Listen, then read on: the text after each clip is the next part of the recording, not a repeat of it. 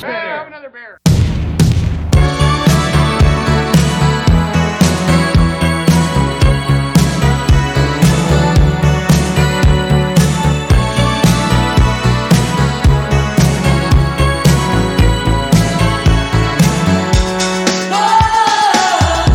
Hello，大家好，欢迎来到啤酒事务局，我是天。我是琪，今天我们终于迎来了一位期待已久的嘉宾。没错，这位嘉宾其实我们在去年吧就想请他来做客节目啊，但是他非常谦虚，是非常谨慎。他是来自西安的雾木精酿的主理人果冻老师。欢迎果冻老师 h e，l l o h e l l o 大家好，我是果冻。对，然后去年咱们其实在北京八乘八的现场，短短十分钟输出了超多的干货。没错，对，然后评论区也有挺多盾友觉得不过瘾嘛，所以一定要请你抽出时间，咱们专门来聊一聊乌木的故事。对正好这次得到果冻老师来上海做乌木的九头接管吧。对于精酿比较了解的盾友们，大家可能知道乌木啊是国内算是数一数二吧，就是做酸啤最牛逼的酒厂。你们算是专门做酸啤吗酸梅会做的比较多， ？OK，对，但其实什么都做，在酸梅这一块儿，在理论上面，在酸啤等于是说研究的最多。对，那咱们今天就可以好好聊一聊关于酸啤酒、啊、自然发酵啤酒、啊、野菌二。对 OK，那首先问一句啊，你上次八乘八的时候说要再做意大利葡萄艾尔，对，做的咋样了应该是快出桶了。 ？OK，对我们这次出差回去之后，有两个酒要落实，一个就是这个意大利葡萄艾尔，但是我们这个意大利葡萄艾尔还是过桶版本的，它可以是不过桶的，也可以是过桶的，我们还是做的是过桶版本的。然后另外一个是做的那个，就上次也提到那个过桶的 IPA，啊，这个应该也是要出，因为我出来之前，这次出差出来之前，尝的酒应该这就应该差不多了，还差最后一步干头了，很期待。对然后只能在乌木的酒吧才喝得到，暂时应该是因为它量太小。量太小，它一个桶才两百二十五。那两百二十五之后，我们刨去干头的酒损，然后还有关中的酒损，其实下来可能估计就七八桶吧，八九桶的样子。还有一部分装瓶，然后一部分生啤，可能就几桶。而且这种酒具体好不好喝，或者具体它有多么好，因为历史上的这种风格，它能变成历史啊，一定是有它原因的。为什么现在没有盛行？它一定是和现在大众的口感上面的审美不是那么的百分百的契合。所以这些酒出来的味道尝过之后，它是否适合于广销，它可能也是值得商榷的一件事。第一次见到自己的新酒还没出来，首先打一个问号的朱慧珍。不是因为这个，这个不可不确定性太多了， OK，真的太多了。而且本身这种想法，做这种过桶的 IPA 也好，或者做这种过桶的意大利葡萄艾尔也好，其实本身这种想法就值得被就值得先商榷一下。偏实验性质。对，偏实验性质，然后偏去看到历史上的风味吧。嗯就是因为这里边有很多的理论是值得研究的。嗯，对，比如说随便提一提，就是葡萄艾尔、意大利葡萄艾尔，我所认为的所有的酒的风味啊，它都只是一个结果而已。啊它和做菜和和任何的一个味道都是一样的，它只是一种结果。这种结果其实它和酸甜苦辣是没有区别的，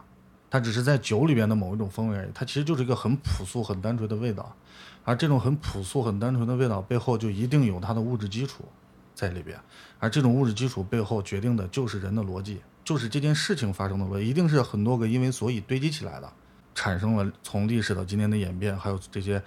现在看似所谓高级的口味的演变。我们只是在这里边，当你去做这些酒的时候，你就会发现这里边有很多现在我们在精酿啤酒上面的范畴内去讨论的很多未知的知识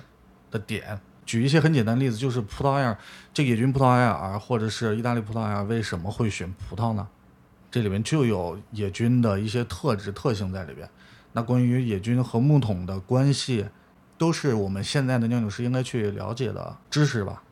包括过桶的这种 IPA。你比如刚才喝那个酒，你不是觉得那个名字不太好记吗？叫啥来着？叫什么？你还还记记得吗得吗？贝塔葡聚什么？ 对， 就糖，对对对啊对，贝塔葡聚糖酶，对对不就糖梅，贝塔葡聚啊糖酶 IP，这个其实就是一个现在比较流行的，我们叫酒花呃酵母对酒花的生物转化作用。我们经常提到的是贝塔葡萄糖苷酶，是这种酶的作用。那我们起这个名字的意义，其实并不是为了让大家记住，只是为了提醒大家，其实从工艺上面还有另外一条路去可以做这种深红种黄啊作用，但这个是现在在酿酒酵母署里边在讨论起来的，也是从大概前年年底吧到去年整个一年，大家比较一直在关注的关于做 IPA 里边比较关注的一个点，就是我们怎么样能够把酒做得更香。除了我们在大量的干桶酒花之外，我们怎么从微生物的角度去让这个酒花更好的能够得到更香的香气。于是我们发现了，哇，某一些酵母它可以分泌某一些指定的酶，这指定的酶可以去切断这个糖苷里面的糖苷键，释放出来这些糖苷键里边被剪断之后的一些醇酯类的香气。这些香气可以在你同等量的酒花的投放量的前提下，但是释放出来的香气会加倍。所以这个过桶的 IPA 呢，就是另外一种生物转化作用，就我们现在还没有提到的。如果酿酒酵母属在这个方面有生物转化作用的话，那么野菌是否同样具有这种作用？如果单纯从分泌酶的角度去看的话，我可以很确定的说，它是一定有的。这个酒从酿出来的酒之后，我们对比了过桶前和过桶后这同样的酒花投在同样的酒里边的区别，你也可以明显的感受到它的变化。所以野菌一定也是有这种生物转化作用的。这种生物转化作用具体的意义是什么，我们不知道，但是我们知道一定有这些作用，我们可以也去多讨论。但是所有的这些理论啊，都现在缺乏数据，我们只能从感官上先去接受它，就是这样。我觉得大家听到这里应该可以知道我们这期节目的基调，就是建议大家零点八倍速度播放，一边听一边记笔记。推荐开一瓶野菌吧，对或者对哦自然发酵对，啤酒，对对对，咱们边喝边聊。对非常多的干货内容啊，就是我们今天在等电梯上来的时候嘛，就说啊，这期节目请那个果冻老师多给我们输出一些干货。没问题。然后果冻老师就说：“我只有干货。 只有干”货，对太对好对，了。满满的一堆干货呢。行，哎，我们要不要也开一个？开一瓶，开一个吧。开一个吧开一啊！个。对，做好准备。我们现在开了一瓶酒啊，法兰德斯红。对，果冻老师从西安背过来的。对，这个感觉比我们平时喝的法兰德斯红要再要 funky 很多。沙口感非常足，嗯，很爽口，但是有点酒体，所以味道还是挺重的，我觉得很。重的那个桶的味道。嗯，其实比利时人酿法兰德斯红的时候，啊法兰德斯还不是比利时的，法兰德斯那个时候还属于法兰西共和国。那个时候就是就是有钱人他们其实喝的是过桶的红酒，没错，只有一些可能老百姓大家才会去把啤酒放在这种木桶里边。那我的个人理解其实还是之前谈到那个，所有的这些现象背后一定是有逻辑逻辑在里面支撑的。那我们那个时候可能没有没有足够的葡萄的这种原料去酿酒，老百姓可能就去把啤酒放进去，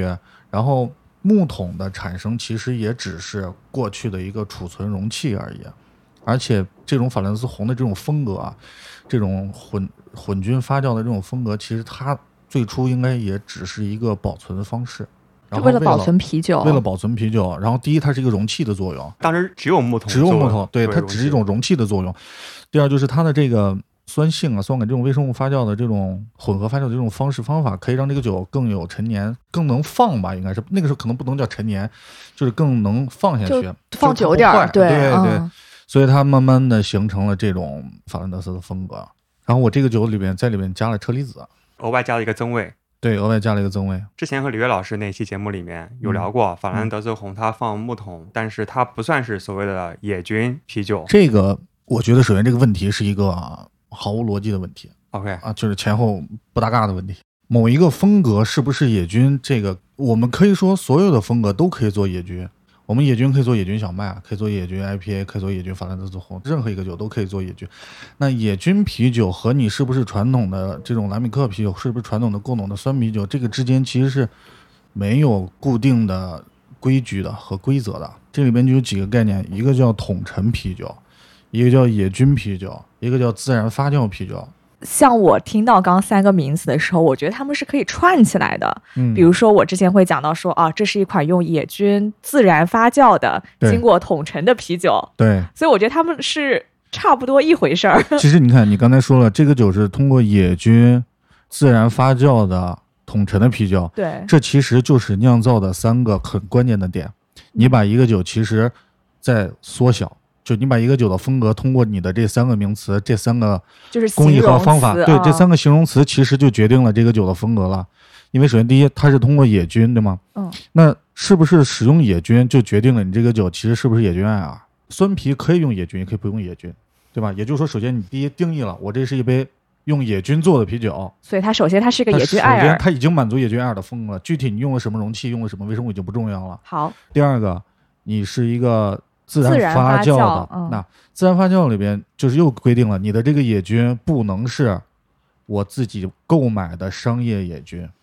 哦，对吧？你证明你喝的这个酒是一个自然发酵，就是我自然接种的一个，我可以用比利时经常用 cruise ship 一个小的薄板一个薄型的那个薄一点的槽水槽去做的自然接种，或者是我自己在中国通过各种各样的方法去室外也好，反正不管从哪，我是从大自然里面获取到的这个菌种，所以相当于自然发酵是把野你又菌把这个野菌大的类给再对，砍了一又半。砍了一半，嗯，然后的统陈啤酒，对吧？OK，然后也就是说，你的这个酒呃用了自然空气中得来的野菌，并且还使用了木桶，哦，因为我可以不用木桶，我可以用不锈钢罐子，也可以做这个风格，那做出来就叫法兰德斯棕。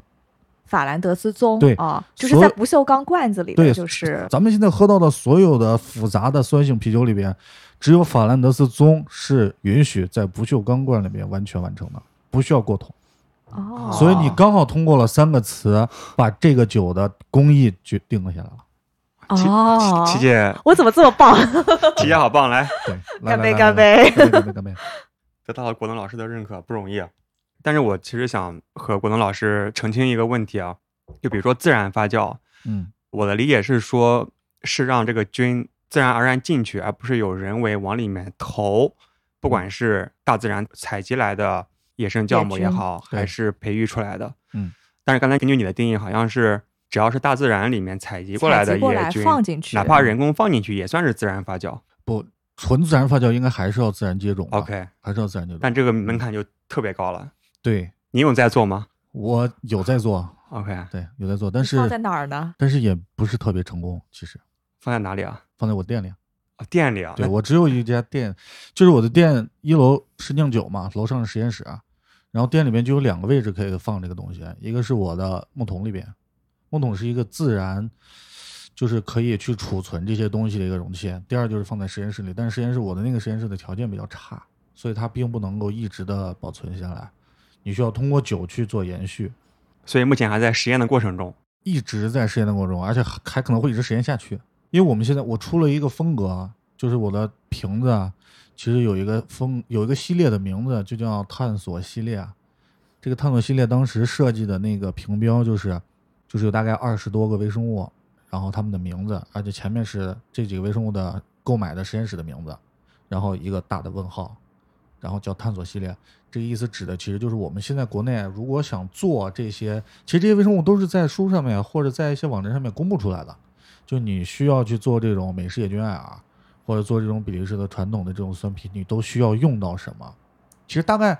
整个用下来两百多种，实际有效果的二十多种，真正里边发挥决定性作用的五六种，有效果，你指的是什么效果？就是对它的风味产生、哦，对风味产生影响。对风味产生益处的。 OK，真正决定性作用呢，现在已经被研究的很透彻了。什么微生物，它们需要用多长时间，然后它们是怎么按部就班的，就是就你们了解不了解这种自然野菌，它们是一个微生物接一个微生物接一个微生物，它们是在接力的不了解，啊。OK，您 说 就是就很简单，啊就是我们自然接种的时候，你不是空气吹进来了吗？对对你，吹进来之后，到底什么东西落在了那个酒上面，让它最终产生了神奇的那些味道？我以为就是这些东西混合在一起，是这些东西混合起，来，啊它们就是混合，同时附着在了上面。对，但是这些同时混合附着在上面的这些微生物，它们并不是同时作用的啊，哦，它们不是同时作用，肠杆菌先作用，然后肠杆菌作用完了之后，酿酒酵母属作用，酿酒酵母做完之后，乳酸菌作用，然后片球菌作用，然后小球菌作用，然后布雷特酵母作用，然后氧化酵母作用。所以是每一个菌种它都有自己喜欢的温度或者酸碱度对之类的。聪明，其中你其中你说了一个酸碱度，这个就很重要。哦，这些微生物之间的交替，它们其中一个很关键的因素就是酸度，就是 pH。因为某一些微生物它的 pH 适应的值是不一样的嘛，嗯你怎么为什么交替了？因为对随着 pH 值的下降，然后你它开可能始这个开始扛活不跃住了，对，你开始扛不住了，下一个上。哦，但是这只是交替的其中一个原因而已。那当然还有别的关于风味方面的需要，还有就是他们每一个每一个军种，就是他们有自己的生活习性，然后在这件事情当中，每个人贡献出了每个人的力量。这个其实是非常神奇的。其实你想一下这件事儿啊，过桶的自然接种的这些酸啤酒的，最终让人们能够喝，是对身体无害，并且产生了很好的香气的物质，竟然是六七种微生物他们自己也没有经过商量，然后他们自己，他们只是为了满足自己的生长而已。他们只是为了自己的生长繁殖，啊让自己活下去而已。啊但是他们为了让他们自己活下去，他们竟然自己安排了一个顺序，嗯，然后自己安排完这个顺序之后，让大家共同生长，然后最终分泌了很多有机酸，分泌了很多脂，分泌了很多香气物质，然后让人喝着还没有毒，然后你还可以消遣，你还可以有更高级的享受，这就是艺术。突然觉得这个过程好浪漫，被你这么一讲，真的，嗯你你去想一下这件事，没有人指挥他们呀。这个原因和结果可不可以反过来想？就比如嗯说刚才咱们说的，就是一系列复杂的顺序啊，还有嗯菌种起的作用，最终发酵出来一个东西。嗯，其实，在远古的时代，它也在按照这个顺序来一直是这样。再发酵一些东西。对，如果那时候的人或者是动物，嗯，它不能接受这个东西，它可能已经被淘汰或者掉喝了。死了。对所以，最终存活下来的咱们的人类的基因，就是能接受这个大自然的顺序。对对对，所以，其实也可以讲得通。是嗯，嗯是是是，还挺神奇的。啊对对，但是又说回来啊，就比如说咱们现在喝的这个叫做野菌二吧，嗯野法菌兰的德啤斯酒红，法兰德斯红，有点臭臭的，但是咱们又很喜欢。按理说咱们基因里应该不会喜欢这种臭臭的感觉，嗯，但其实又是层次非常的丰富，让我们特别着迷，喜欢去研究它。对，臭臭的就是四氢嘧啶嘛。 再讲一遍就是我们现在说的这种 funky 的组成，啊，就是你说的这些臭臭的这个味道，就马厩味，对，对，它就是笍麻布，湿抹嗯，布，对，它就是四氢嘧啶，四亲密定，对，这四个亲，不是它就是一个，一个蜜还有一个 定，不是它是一个词， 它是一个词。然后那个我们说的那种梅香味，嗯嗯，就是乙基苯酚，乙基苯哦，以后我们节目里面不说什么马厩味儿了，我们说啊，这个四亲密定味，对对对，它其实就是，这这就是它的，就是所有的味道一定物质基础，我们之前有嘉宾说过，嗯就比如说同样的是这个 funky 的味道，就是在啤酒里面的这个味道和嗯所谓的自然的葡萄酒里面，它都是指同样一个物质，对，但是它的风味浓度不一样，它的 OK 归属是不一样的，所以，咱们人类能够感知的任何一种味道，包括气味，它其实都是一一对应某一种化学物质。也不一定是一种啦，因为 OK 我们对，因为嗅觉很复杂，香气物质也很复杂，我们的嗅觉可能那个灵敏度没有办法灵敏到 OK，单一的那个物质，了解嗯啊，很多香气是几个物质复杂的，很接近。很接近组合起来的， 而且每个人应该对每个物质的敏感度都不一啊样。很不一样，哦很不一样，就好像我们之前做那个试剂测试的时候，对就是天就对那个消毒水的味道他喝不出来，对吐出来但我就对消毒水的味道特别明显。对，这个嗯就是风味阈值和感知阈值，苦度就是这样。我们酿酒的时候有一个苦度，但是每个人喝起来这个酒的苦度是不一样的，对感知苦度又是不一样的。感觉果冻老师对微生物特别有研究，特别有热情。可能对物木比较了解的队友们知道，果冻老师之前是从医。对，你觉得之前学医的这个经历和你现在酿酒有没有什么关联？关联应该是没有，但是这里边有一个，我觉得一直很感谢我之前学医学的这个经历啊。这个经历是指的什么呢？就是我很感谢的，并不是学医能给我带来什么，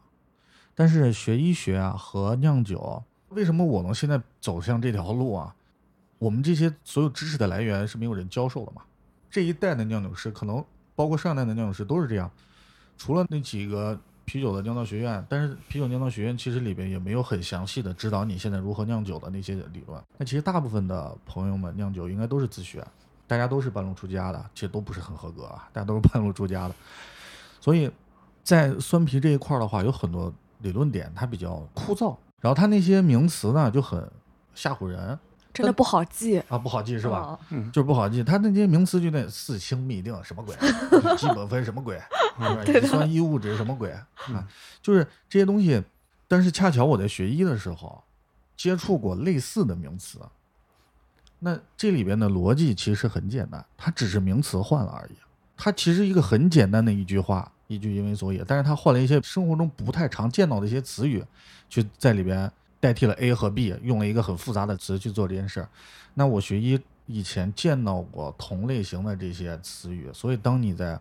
自学这些孙膑的相关知识的时候，有一个好处就是我不会被他吓到。嗯，要不然，比如说我以前是学音乐的，我知道哆来咪发嗦拉西哆的时候，我打开了一本酿酸啤的书的时候，恐怕恐怕就跟我们现在是酿酒的，然后又不懂音乐的时候，你打开了一个声调变调的时候，没你错去研究那个音律的时候，你就会觉得很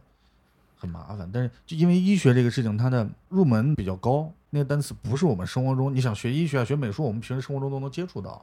我们都听歌，但是我们不去都会给人看病吧。没错，我们是多多多少少都能画点画，但是我们可能不能多多少少都给人去看个病，不能开点儿随便开点 药。对，所以那个时候的一些，其实我学习不是特别好，但是这些单词我最起码见过，我就不会被它吓到。那我可以知道这些单词其实你们并不是，你们就是一个单词而已。嗯那却慢慢能钻到这个里边，能看得进去而已。啊这个真的是帮助。 OK，那你嗯做医生多少年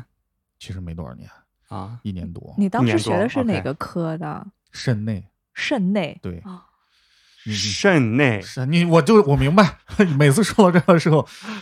是我们的室内是这个，不是你想的那些啊。 我想啥啊？ 肾脏的内部呗。对我们当时那内个科科室吧的，嗯我们的工作是什么呢？我可以跟你说，就是我们是做，你在电视上应该看到过那个一些肾脏病人最终要透析，对，对吧？要换肾，就是他肾脏已经不工作了。我们的工作就是让这个病人延缓进入这个过程。通过一些就是药物药物或者对嗯，我们其实治愈率几乎是没有，没错，啊，我们不像你得了一个什么感冒发烧的，我可以把你治好，或者通过一个手术我可以把你治愈。那我们是没有完全的治愈率的，但如果你得的是比较轻型的炎症是有可能的。但是我们那个科室经常有一半的病人都是肾衰的病人，这些肾衰的病人其实你从外形上是看不出来的，因为肾脏的代偿性特别强。当你有一点损伤的时候，你的外形、你的临床表现几乎是零，你看不出来。但当你发现这事儿的时候，其实你已经很严重了。但是你可以通过测肌酐什么对，但发是现。对，但是很多炎症是你肌酐还没高的时候就已经出现了， OK，而且有的人肌酐即使高了，轻型的那种肾炎的话，肌酐你即使高的话，肾衰已经进入轻型的肾衰环节的话，还是有很多大量的病人没有临床表现，要不然就不会有我们这个科室。我们这个科室就很多瘦的病人进来，他他都觉得他没事儿，啊早上来住院，下午出去的时候已经被诊断了啊。当然下午是不可能啊，嗯一些检查都要到第二天，但第二天发现抽了血之后，就像你说的肌酐高了，他自己都觉得很神奇。啊他的来的表现可能只是我眼腿肿了，嗯他没想到他已经肾衰了。这就跟还是刚才我说那句话，现象背后一定有物质基础，物质基础一定有逻逻辑在里边。他就是因为肾脏的这个功能代偿性太强，十个人能干的这个活儿，有三个人不干，他还能继续工作。如果有一个人不干的话，这事儿就做不了的话，那立马就能被发现，就对是吧？心脏问题，就是对，就这样。那嗯假如肾脏就不是这样，十个肾脏细胞在干活的时候，假如有四个不干活了，不，四个夸张了，假如有三个不干活了，你的人体还是还还是能完成正常的一些功能的。所以，你当你有一个不干活的时候，两个不干活的时候，你是感觉不到的，啊，这就是它的代偿性太强。但是这也有不好的原因，就是一旦有病，你前期不容易发现。啊，所以我们那个时候就是延缓病人进入到全身透析啊、换换肾这种。读了这么多医，嗯，最终只干了一年多的大夫，你不觉得很可惜吗？早知道连那一年多都不动了。啊我搞这个事儿也是被骗的。怎么说？就有读这个专业吗？对啊，我爸是干这的，也是肾内。他骗了我，让我搞这个玩意儿。 所以就是报志愿的时候是他给你建议啊、对，说学这个吧，哦啊，啊学这个好。要学多少年？我学了好久啊。有动摇过吗？其实上学的那个时候不太懂这个东西，啊就是 OK 我对我对整个上学这件事儿，从打记忆开始学习到到最终从学校走出校园的那一刻，这十几年的时间里面，对于学习整个这件事情没有感觉。都不知道自己学了啥，然对，后它就是一件，毕业了。对，它就是一个上学，它可能就跟吃饭是一回事儿吧。 OK，、嗯它就是一件要做的事儿而已。啊直到现在酿酒，可能对这个学习有感觉了，之前对学习真的是没有感觉。那你是什么时候发现自己对啤酒这么有热情？嗯，我其实对啤酒热情也还好， OK，也还好。对酿造，对酿造，就很多人以为我特别喜欢酿酒，啊啊但其实我不是特别喜欢酿酒。包括很多人问我为什么酿酸啤，为什么搞这个玩意儿，其实没有什么为什么，就是想做这件事情而已啊。那不是因为很喜欢才会想做要吗？么是因为想赚大我钱，没要有么是很喜因为欢个人的兴趣。都不 是。赚大钱目前肯还定没做有不到对 那就只有只有兴趣啊。说到钱这个事儿，要 单唠一期。来这个等等会儿 聊，等会儿聊说到啊。钱这个简直是但你、就是你想做，其实就是兴趣啊，不是兴趣，真的不是兴趣。那是啥？那是怎么就接触到这个事，走上这条路呢？ OK，那就先说怎么接触到这个事儿，哦也是被一个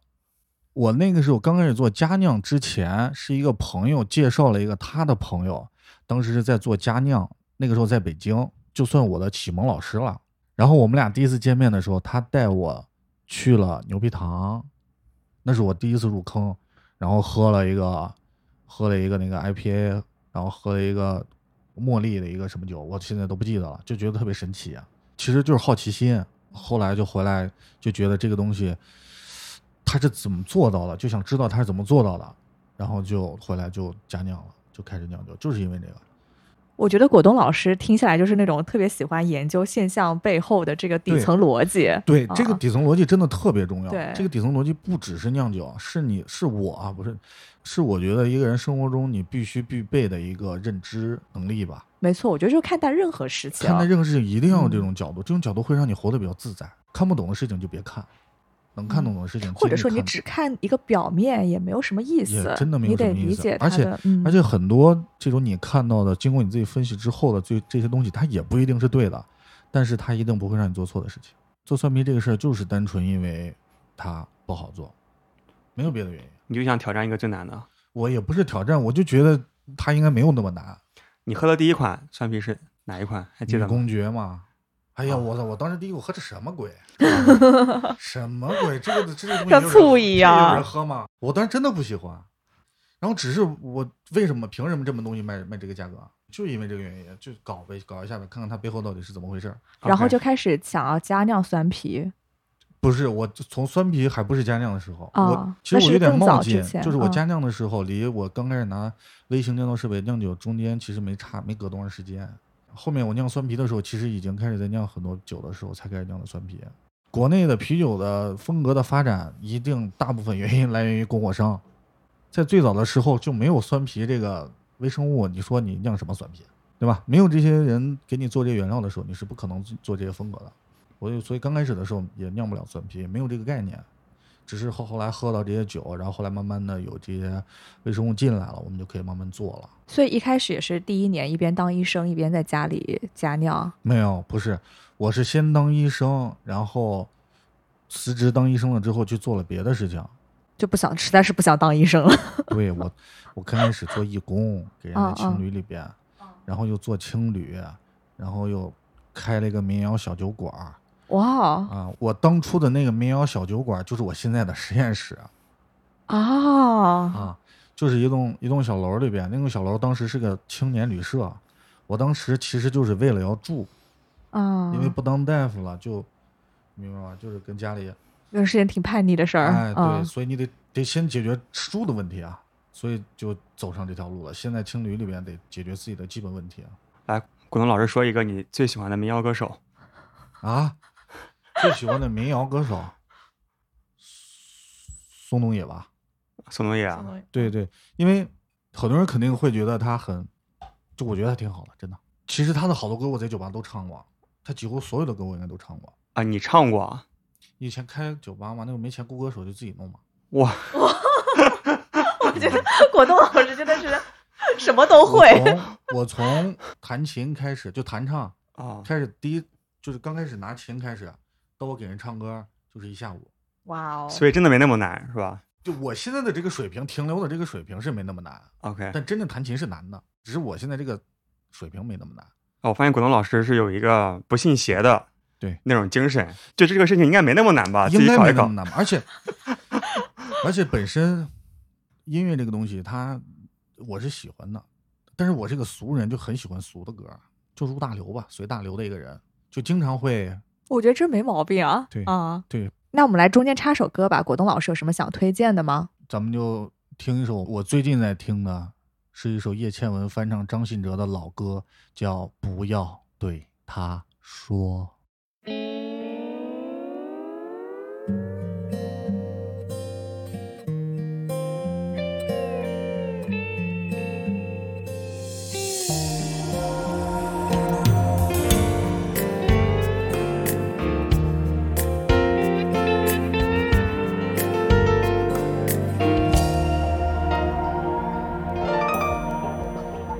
选在清晨时分走出你家的巷口，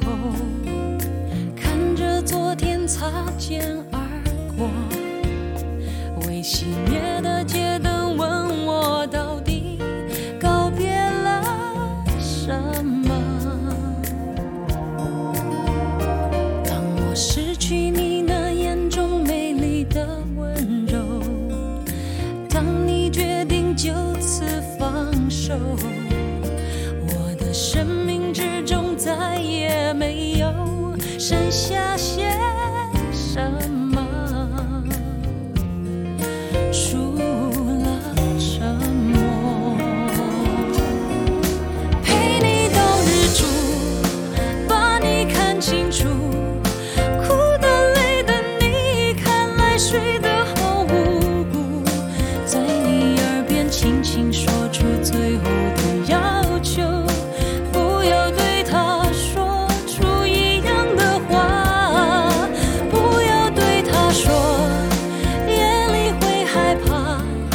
别说你多晚都会等他的电话，别说你只喜欢他送的玫瑰花，因为这些是我仅有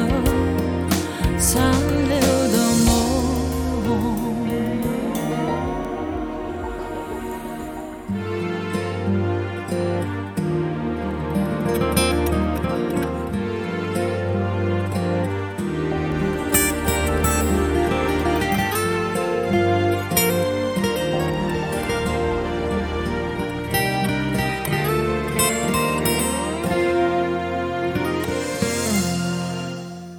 选在清晨时分走出你家的巷口，看着昨天擦肩而过。那个青旅楼顶有一个玻璃房，那个玻璃房是当时晒被子用的，我就把那个晒被子的那个玻璃房给租下来了，在那儿去 KTV 淘了两套沙发，一个 KTV 不干了，淘了他两套旧沙发，然后我们同学给了我一个那种家用那个桌子上放的那个漫步者，就你插电脑用的那个小音响，就拿那个放歌。后来放了一段时间以后，客人觉得你这音质太差优了。质太差，或者最起码你在青旅里面开酒馆，最起码得有点儿是吧？民谣啊，音乐啊什么的，对对对，什么什么诗与远方呀，啊明天又怎么这样那样的。 我说行，你不管了，我给他学。然后我就当时问了我一个朋友借了一把吉他，那把吉他还是他弟弟的一把很久不用的吉他。然嗯，后我去借过来，接过来之后就上网开始搜，就学了我人生中第一首歌，是然后啥晚上上班的时候就就唱了啥歌啊？李宗盛《爱的代价》。哦，中午学晚上就唱了，然后自从发现这个事儿之后，就很多次自己弹自己唱，是为了要学新歌，然后要给客人唱，但是经常学着学着就自己就把自己唱破。哦，那个时候因为一个人上班，你看上班是自己，啊然后卖酒是自己，啊收拾卫生是自己，啊陪客人聊天是自己，啊喝酒是自己，还要陪客人哭，陪客人笑，然后所有这一切都是自己在做，但就就觉得很。男生嘛，都或多或少有那种悲情主义色彩。特别是到了夜深人静夜的时深人静候的，时候，然后自己都不叫调，自己怼一杯鸡尾酒，所谓的鸡尾酒啊就怼，什么度数高？ 什都么没不要放来，就随便来点儿，就是像感觉像那么回事儿就行了，红红绿绿的，反正。嗯嗯，然后朝那儿一坐，然后一看啊，今天挣了三百块，挺舒服的。然后脑子里边那个时候还会想那个白天那个晚上的画面呢，就有谁刚才坐在这儿了，我们还聊什么唱什么了，谁在这儿来回走，还脑袋还会有那种画面，然后经常就这样喝一喝就睡着了。嗯第二天是被太阳晒醒的，玻璃房子，就那样到现在，那都是很早的事儿了，所以现在乌木的在西安的店还是在这个地址，还是在这个地方。这个地方本来我们重新装修之前有这个想法，要不要换？因为这个地方是一层是一个那种三层小楼，这个在经营方面其实是极其不利的，因为所有的酒都要从一楼出，嗯，这个酒没有办法用升降梯，会洒。不像传菜可以，但酒你想大杯满满的酒你放在那，它没有办法经过传菜梯传上去，所以我们的酒吧的三楼的客人点酒，我们就要从一楼三楼的服务员要下一楼拿，再给他拿上去，然后他如果不好要换一杯，还要再下去再上来，每天就这么上下，而且有的时候，比如你三层嗯哪一层人很少，其实如果是平层的话，是不需要这么多服务员的。对，但是你要备服务员，还要备他休假的服务员，整个从经营上来说是不合适的。但是这个地儿实在是太有感情了。这个我们之前因为从青旅做过来的嘛，这之是间多少年了？发生，今年是我们第十年。第十年。对哦啊，其实这之间发生了很多很多，因为西安的人都很了解我们，就是这之间发生了太多的有趣的、有意义的一些事情。哎，碰一个，来，再好好聊干杯。干杯！来来来，我刚把下一款酒拿过来了，啊这个是今年的我们的一个店庆酒，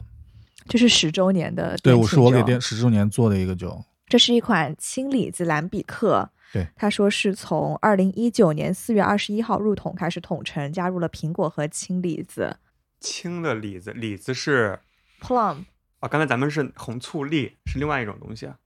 车厘子。车车厘子车车厘厘子哎呀，车厘子啊。哇，你这里有呀，红色醋栗红的醋栗是它的风味哦，啊没，文化了，我以为对醋栗是一个水果。是一个水红醋果栗，是水果，啊是一个水果，但但是在我国没内有不加常这个见，对嗯，对， OK，没有加，但是它会没有加，它会有有个方面风的味。对对。对对了解对，就感对觉你喝咖啡啊、喝喝酒啊、什么葡萄酒，就经常会有红醋栗风味。我当时就纳闷了很久，说这到底是个啥东西？ 对。后来发现是一小串儿，就是一颗一颗小的红色的那种小嗯小果子。嗯好，你可以先闻一下它的这个香气就比较典型，再给我倒点。琪姐第一次主动要酒喝， 一般都是说够了够了。对，就多给我倒点儿。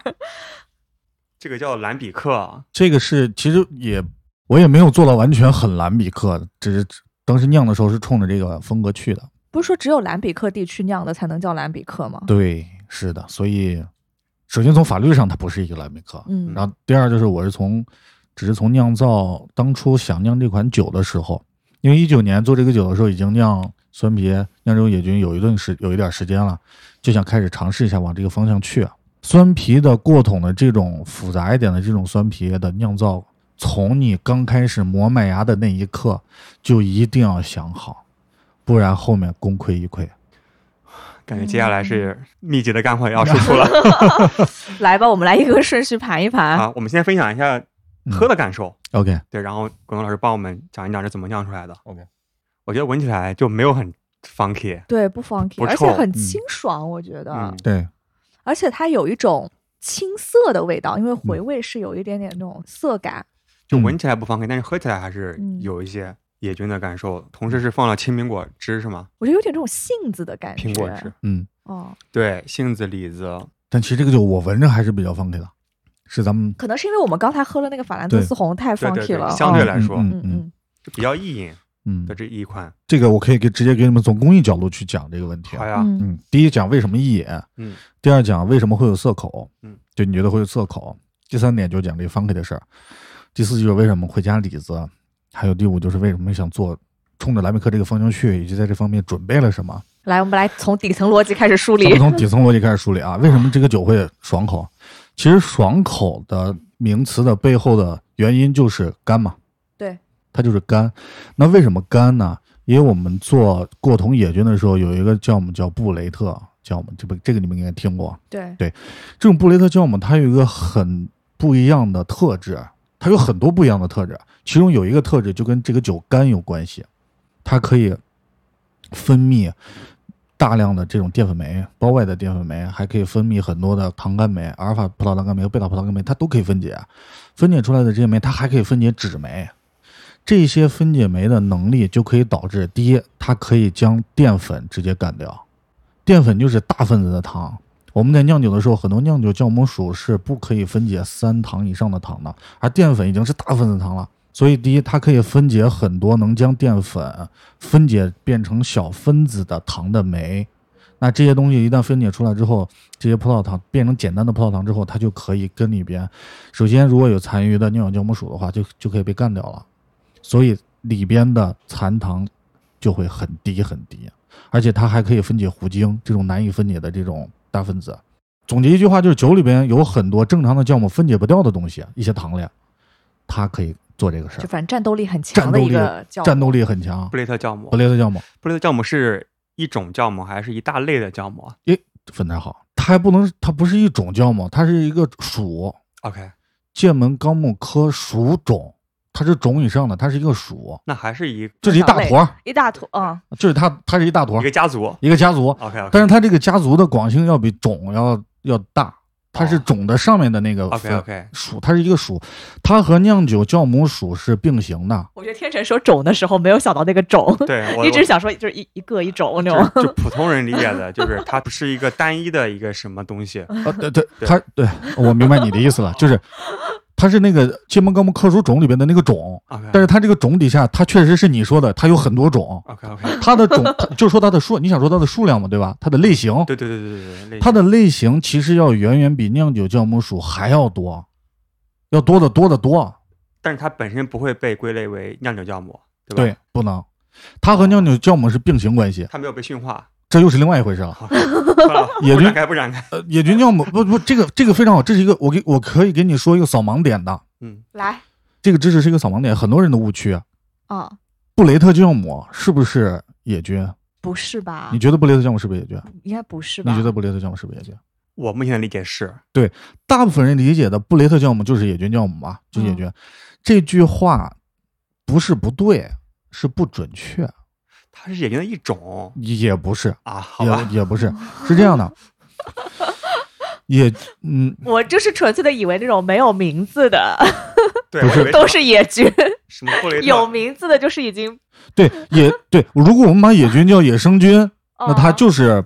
非那种酵母属，它都可以叫野菌，就大自然我们都可以把它叫野菌。对，但是布雷特他是不是野菌呢？他也这句话不不是不对，是不准确。很多野外的这种布雷特，它是不具有单独发酵麦芽汁的能力的。野外的布雷特，对 OK 就我们我们我不是出去自然接种嘛，嗯嗯，接种这种布雷特酵母，我们现在已知是布雷特酵母是酿各种酸啤的一个很有效的一个，并且非常重要的一个微生物，对吗？那我们就是想要它。但是你去户外去捉这个东西的时候，有很多的野菌是不能够拿来做这件事儿的，它是不具有发酵麦汁的能力的，它压根儿你加进去就没有效果，它就不不干活儿。所以，但它也是野菌，所以，首先第一，很多的野菌是不具备发酵麦汁的能力的。第二，就是我们现在用到的野菌是无芽孢的，它是就是跟尿酵母属一样，它现在也是无性繁殖了，也是被驯化过的。这个驯化指的就是它也不结婚了，它也不去找另外一个人去跟它在一起，然后让它的未来的下一代或下下一代越来越复杂，越来越能够满足这种生物多样性，去抵抗大自然的环境。它现在也被驯化了，然后也是呃自己就无性生殖了。所以它也不能够完全被称为野菌酵母了。它，我觉得它是半野菌吧。它的种属是野菌的，但是在我们现代使用的这些野菌酵母，它也是被驯化过的。所以布雷特酵母不能说它不是，但我觉得应该是一部分属性是，一部分属性不是。这里要去定义一个概念，叫什么叫被驯化，对吧？对对对对因对，为现在咱们可能已经熟练的酿酒师，比如说嗯像果冻老师，已经可以非常熟练的去运用布雷特的酵母，嗯所以到底是算不算被驯化呢？我们就不太好说。不，我们是没有驯化它能力的。这个东西不是我们完成的，是是酵母公司完成的。所以驯化的什么这叫个驯化？我我对啊告诉你什么叫驯化啊？哦，很简单，就是哦你有另一半，并且你们会结婚，然后生孩子，这是正常的自然规律嘛？所以，我们这个世界所有的人都有不同的特质，会有不同特性。我们没有，都我们长得都不一样，我们脾气性格也都不一样，我们的身高也不一样，我们所有很多种不一样，去满足这个世界对于人的多样性。没错，然后你的孩子可能具备了你一部分基因，具备了你的男朋友的一部老公的一部分基因，然后他也越来越复杂，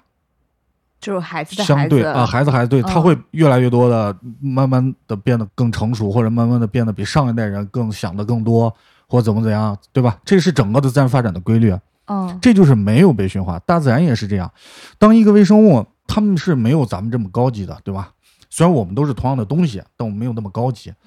呃，他们没有这么高级。然后当他们遇到大自然的这些风雨雷电的时候，对于他们来说就是灾难。为了抵抗这种灾灾难，所以他们必须保证很多的多样性。如果他们只是单纯的一种特性的话，他们就会不能够满足对抗多种大自然这种纷繁复杂的这种情况，它就会有消灭消亡的那天。那生物就是为了满足抵抗各种未知的这种未来的一些不好的情况，他就要去找一个人结婚生孩子，然后去满足通过自己的这种遗传变异就让去下满一足，代让更下一加代地可能复杂，然对后让他活可下去，啊对，比如这一代他抵抗不了二十度的温度，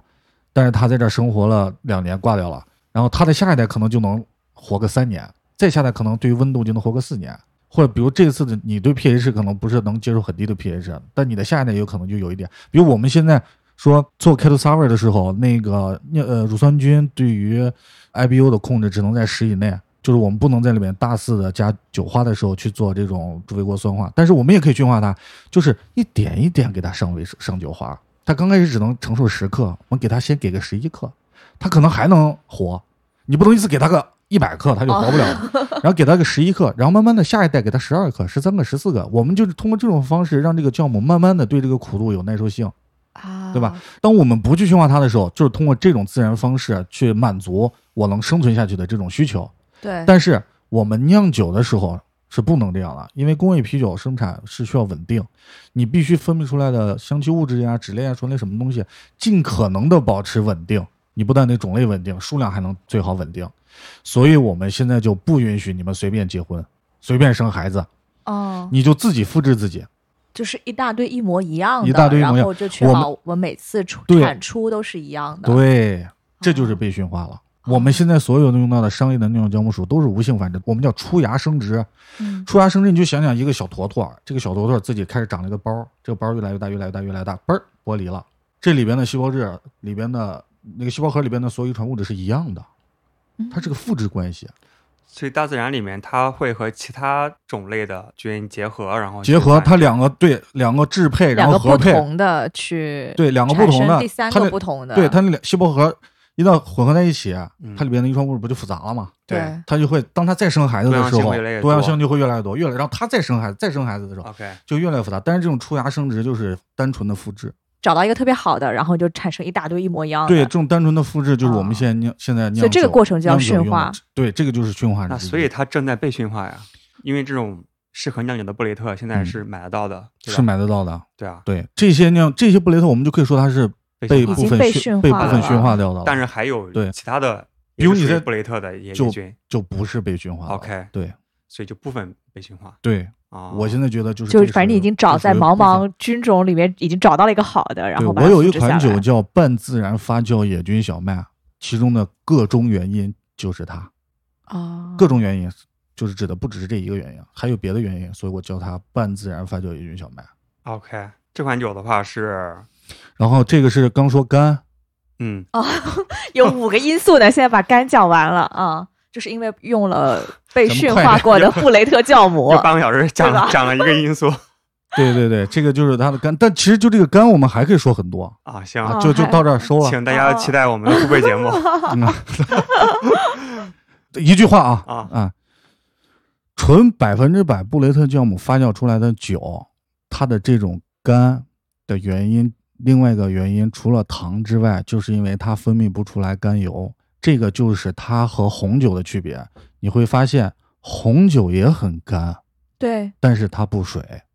呃，让我来红品酒一品这句话你啊品，品这，就是嗯，红酒，你看干红很干，很没非常错干，对吧？对，但是它不水。它有结构，然哦后有它的这水个的其中的嗯原因，除了单宁之外，单宁是给它增加涩感的、对触感的。另外一个原因就是甘油，甘油这个物质就会让酒体不水，啊，而布雷特酵母没有这种能力，它分泌不出来甘油。所以就是，如果你不和酿酒鼠、酿酒酵母鼠同时混用的话，单用百分之百布雷特发酵的酵母就会有特别的干、酒体很薄，很对吧薄的感觉。对， OK 这就单纯布雷特发酵。哎，刚讲啊完好 了，，啊干讲完 了，喝口酒压压惊。来来来来，哎然后第二个该说什么来着？是说涩口的问题啊，涩口的问题，嗯对，单宁。丹宁啊，对那这个丹宁是来自于 OK，我现在跟你说这个单宁来自于哪儿？哦，嗯好，一句话， 一句话，一句话恐怕说不清楚啊。啊、没关那系，先讲底层逻辑，我们再总 结。对对，现在听逻辑你们再总结。酸啤酒的单宁来自于几个部分，第一，木桶本身，啊，对，木桶本身会有单宁，这个我们在做红酒也是这样的。一个木桶，木桶会有四个有效物质，这四个有效物质分别是单宁、橡木内酯、木质素、香兰素。木质素有的时候你也可以把它换成丁子香酚，所以这几个其实都是风味物质。对，这四个物质就是决定了我们使用木桶得到的结果，这就是 OK 很多木桶啤酒出来很多风味的结果的物质基础。其中单宁就是让这个酒变得有触感，有你说的刚说的层次的很重要的一个原因。但是做乙菌过桶酒的时候，其中有一个不太好的弊端，就是我们在做过桶酸的时候，你们知道我们会用什么样的桶吗？新桶还是旧桶？旧桶旧吧，桶，对嗯旧我桶们便用的宜是， 对，对，它这这是其中一个原因啊，但它哦不是为了风味物质但这吗？不是主要原哦因，对，啊但是其中肯定也也是有这个原因的，但啊不是主要原因啊，嗯，主要原因还是主要是用它的微生物，但是这里边有一个问题就是旧桶里边的单宁其实已经被上面做那款酒提取的差不多了，就柔和了不是柔和，就是这个木头里边本身含有的单宁挺多的。这一部分单宁已经被我不是买过来是二手桶嘛，嗯它的上一个酒，比如是某一款红酒，嗯，那个红酒或者某或者那款白葡萄酒，它在酿那款红酒或白葡萄酒的时候，已经把那个单宁酒提取到体那个吸里收边掉了，嗯它已经带走了很多了。所以，当我们用二手葡萄酒桶做过桶酸啤的时候，这一部分的单宁有没有？有，但是它的来源已经不多了。但它能获得一些，比如说上一款葡萄酒里面的单宁，有吗可以，嗯，可以，以，就是我们从上一个从这个用过的葡萄酒里边，就葡萄酒桶里面能够得到几个东西？三个东西。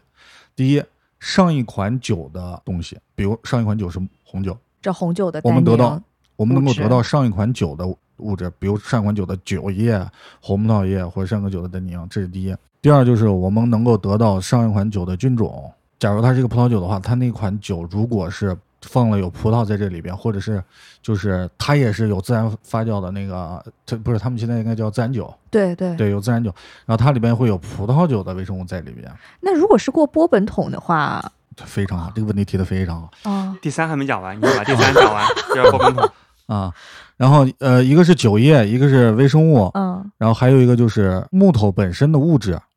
对，对 OK，啊，就以及桶木头身本铜本跟上身一的款酒的的一些东西的物质，，啊对，就这三个东西。嗯嗯，第三个问题就给提到你刚刚说的那个过波嗯波尔桶本的问题，啊。我们现在做过桶的大致方向就有两个方向，一个是过波尔本的一个方向，一个是过红牛桶的方向嗯。对，那这两个方向分别用在了常见用在了过波尔本就用来做帝国石涛，嗯然后用那个过桶的红酒桶去用来做过桶的酸啤，这是大概的两个方向。那在这两个方向里边也是有原因在里边的。为什么要用葡萄酒桶去做酸啤，要用波本桶去做第五十刀，也是有很多的原因。然后挑几个比较简单的重讲要重点，讲重点的原因就说一啊句话总结，一句话总结。OK，酒的种类的不同，对于这些香气物质的提取是不一 样的速就率它的。会溶解在不同多的少酒体精里度或酒精者度里边，嗯对你又会跟哎呦，酿酒天赋 啊，是不是？你看啊秦秦让广东老师的念酒助 理，我们说酒精度低一点的酒，嗯会容易萃取水溶性的物质，比如单宁， ，OK，比如单宁。酒精度高一点的酒容易去提取这个醇溶性的物质，比如橡木内酯、香兰素，就是啊，椰子风味、对，这些酒的风味。所以你会发现，在很多的帝国世涛的里边，你能够尝到椰子味、香草、奶哦椰油、子香草，，嗯对。而且那些香草和椰子，我们没有放香草和椰子在里边，这就是因为木桶里边的那个橡木内酯。啊，就是那个脂类物质，它本身是椰子味儿的，还有那个香兰素，那个香兰素主要是椰子味儿的，然后那个橡木内酯是果香，顺势橡木内酯就是果香，反正橡木内酯就是辛香。但是这些物质是需要高酒精度去萃取的，你会发现，你看那个威士忌，对，威士忌就是这个味道，就喝起来更多像那种奶油、对香威士忌草比较对是顺就滑这的个味儿口感对吧嗯，就是因为威士忌的这个特质，它本身能够萃取这些萃取出这些东西。但是过桶的酸啤酒，像酸啤酒，它就会会更容易去萃取一些水溶性的物质，就比如单宁这种东西。我觉得果冻老师把这个底层逻辑讲清楚了，就是你以后去清楚喝别的很酒，简你单都会觉得哦，对是我顺理成章。对，这个世界没有人发明东西，啊我们只是恰巧用对了方式方法，知道了它的原因而已。然后我们给它了一些人为的概念，然后产生了某一些所谓的商品学习了。 啊。来来干杯干杯！对对对，好，讲了俩了，嗯对吧？丹宁讲完了吧？触感嘛，哦，对，就你刚说的那个涩，单宁的为什么会涩呢？它的本质逻辑就是，单宁就是一种多酚，多酚里边的氢氧根离子啊跟我们舌头上的蛋白质结合了，产生的氢键，然后导致这个蛋白质从你的舌头上剥离下来，就是那种触感。所以就是那种丹宁的色感，对其实就涩，是你觉得涩是什么？涩其实不是干干的，涩，其实有点像嗯触觉。就和沙口感一样，其实都是数对据，。它是一种，你有点感觉它是像一种触觉。这种触觉就是你的舌头上的蛋白质被剥下来了， OK，被拿下来了，被丹宁结合了，被丹宁上面那个呛跟结合了，同时形成的经键，哦，这句话我要剪出来做视频， 对就是啊色感是哪儿来的？就是这样 来的。对，哦下次喝到一款循环色，播放这句话，下次大家记住。下次喝到一款色的酒，就是说啊，我感受到我的舌头上的蛋白质正在被剥离。啊，对，你可 以，对，你可以这样可说，以可以以这样，请大家把这句话背下来。说。对，但是这种色感，同时你要去正确的去理解它。嗯色感是一款酒的骨架之一啊，没错，对，它一定是骨架之一。我们骨过架感有点对过多的时候，它才可能可能是不好的，但它适量的时候，其实它是。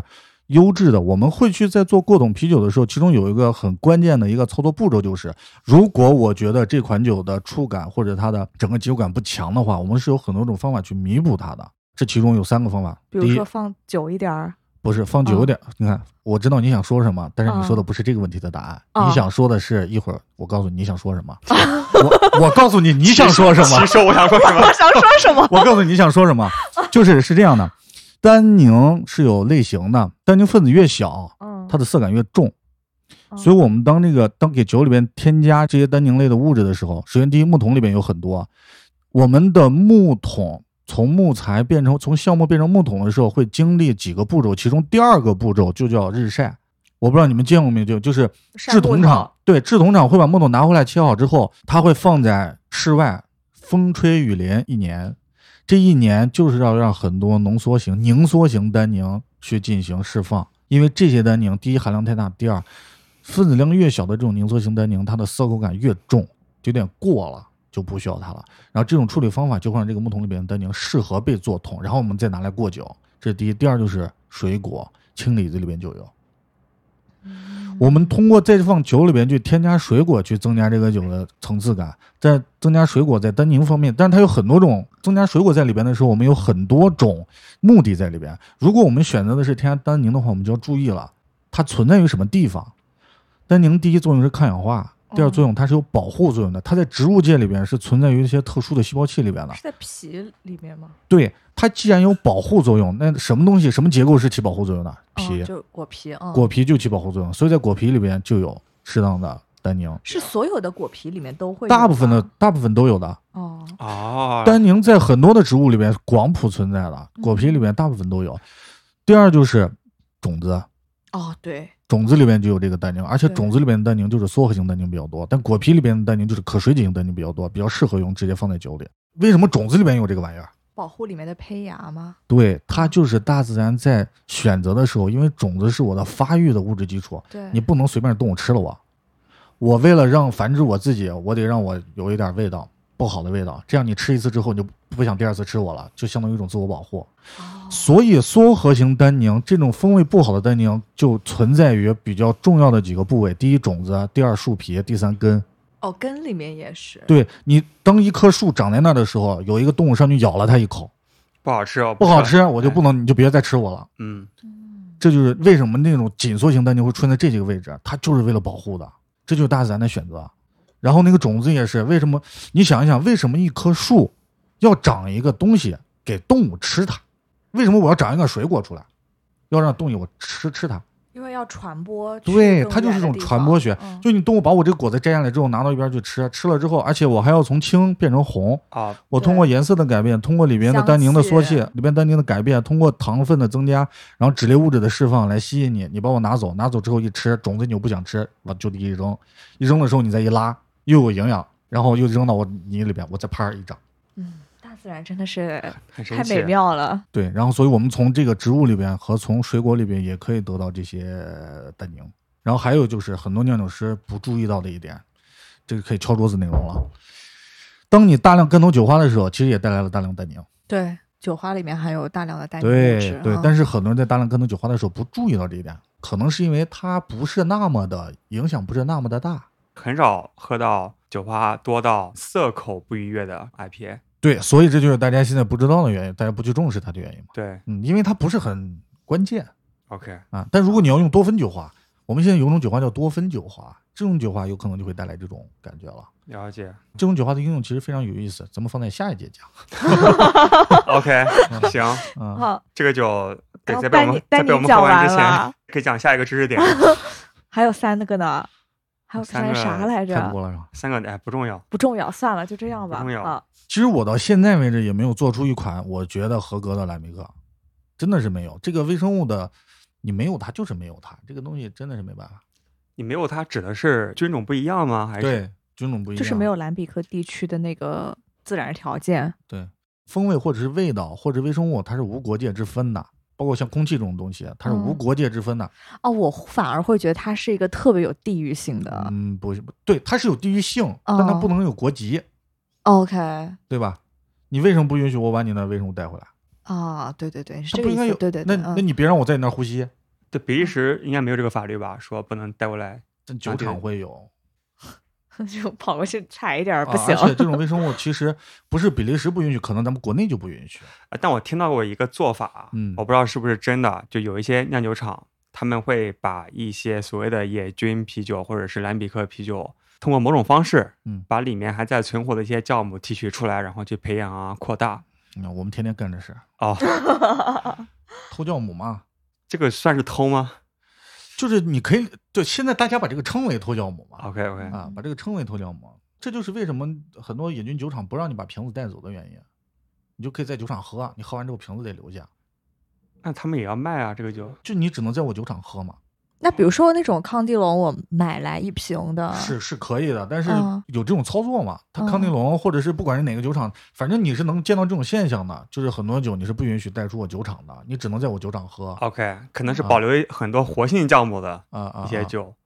但是而且这种东西，比如说真正的能把这个东西平底的这种微生物用好了，可能也不多。嗯嗯再一个，对于国外来说，他们是有合理的购买渠道的，嗯，只是对于我们是没有购买渠道的。这个就像是一个所谓的逆向工程学，嗯就是一个产品，比如说这个 iPhone 吧，嗯它虽然到你手上面，它每个零件都是非常实实在在的，嗯但是你反过去要去就我给你一堆 iPhone 的零件，你是装不回一个 iPhone 的。对，或者是比如说你不知道什么样的顺序，或嗯者是不知道每个零件它的制造的工艺是什么样子，对这所个以在酸啤里边就尤为明显，对，就是嗯逆真向的工就把程这种微生物给你，你掌握不了这个理论，真的做不出来。对，嗯，而且，哦，我想到一个了，嗯你刚之前问我有没有什么行业乱象是吧？咱们先不说行业乱象了，我突然想到一个事情， ，OK，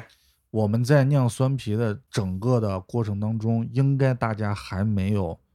足够的试错的得出来的能够正确酿酒的理论。那为什么这样说？咱们先插首音 乐，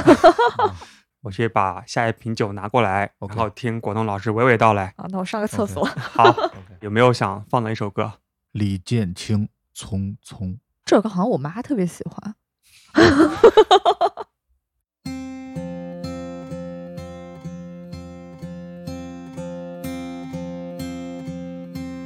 分租房每月三百，紧挨着烟囱。水里香的行李，名字叫双喜，是我的二房东。尽管日子过得很囧，他都能从容。只是有次年前残墨给收了，急得要发疯。银楼照例在老家的对象，名字叫芙蓉。就算婉转的说，长得也勉强，只能算普通。我有几次交不出房钱，他都肯通融。只是他说：“小子，你给我去算算，煤球有几个窟窿？”那些褪色青春梦，普通的不能再普通，你肯定懂。青春期熬夜冲锋，上小县城的高中已光荣。路的尽头的少年宫，不自沉默在风中，无言相送。那一年，一首远方的歌，说什么往事如风，他往事如风，我失色青春的惶恐，现在才知道回忆是心虫，光让人痒痒不让碰。明白了现实里没有人是孙悟空，课堂老师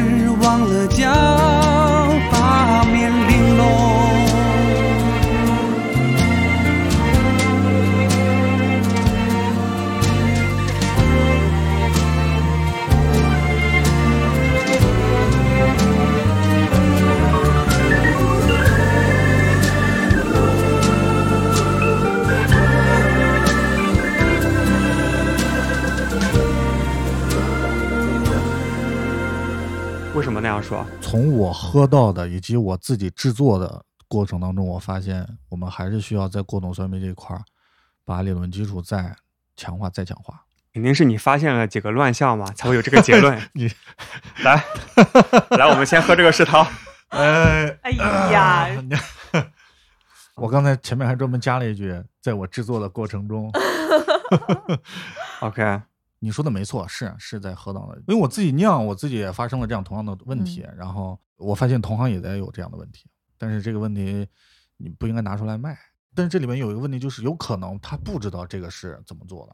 他怎可么能回不知事道这是个问题。对他有可能第一不知道这个是个问题，第二不知道这个问题该怎么解决，或者他就像你说没有意识到这个事儿，嗯，所以就是真的理论基础还要在，加强一些。嗯，是的。你能不能举个例子啊？就比如说，经常大家会忽略的点，那我就给你随便说几个吧。啊好啊， OK 还 OK，啊有几个好的，来随便咱们就小板凳搬出来。好，然后我嗯边开随这便个说最后一瓶黑洞过桶版雪莉桶帝国世涛，对嗯是我自己发生的啊。你们在喝酸啤的时候要注意有几个问题啊。第一，我们在酿造过程当中很容易出现的一些异味里边，其中有两个异味是几乎不能够被去除的。它不论是通过布雷特这种非常强力的这种叫我们去除不了之外，同时通过桶陈也没有办法改变。是哪两个味道呢？一个就是我们说大量的乙酸乙酯带来的溶剂味，溶剂味哦，对对，这个在我之前做一款 cider 的时候遇到了。对，这个溶剂味几乎是在你的桶陈过程中或你的这个解菌过程中是没有办法去排除的嗯啊。然后第二个味道呢，就是大量的醋酸感，这个一定要合理的去认知它，就是醋酸这个乙酸它是一个手段，这个手段利用合理利用是没一点问题的。我们有的时候喝到一些很酸的酒的时候，大家认为这个酒过了，但其实我认为这个酒不过，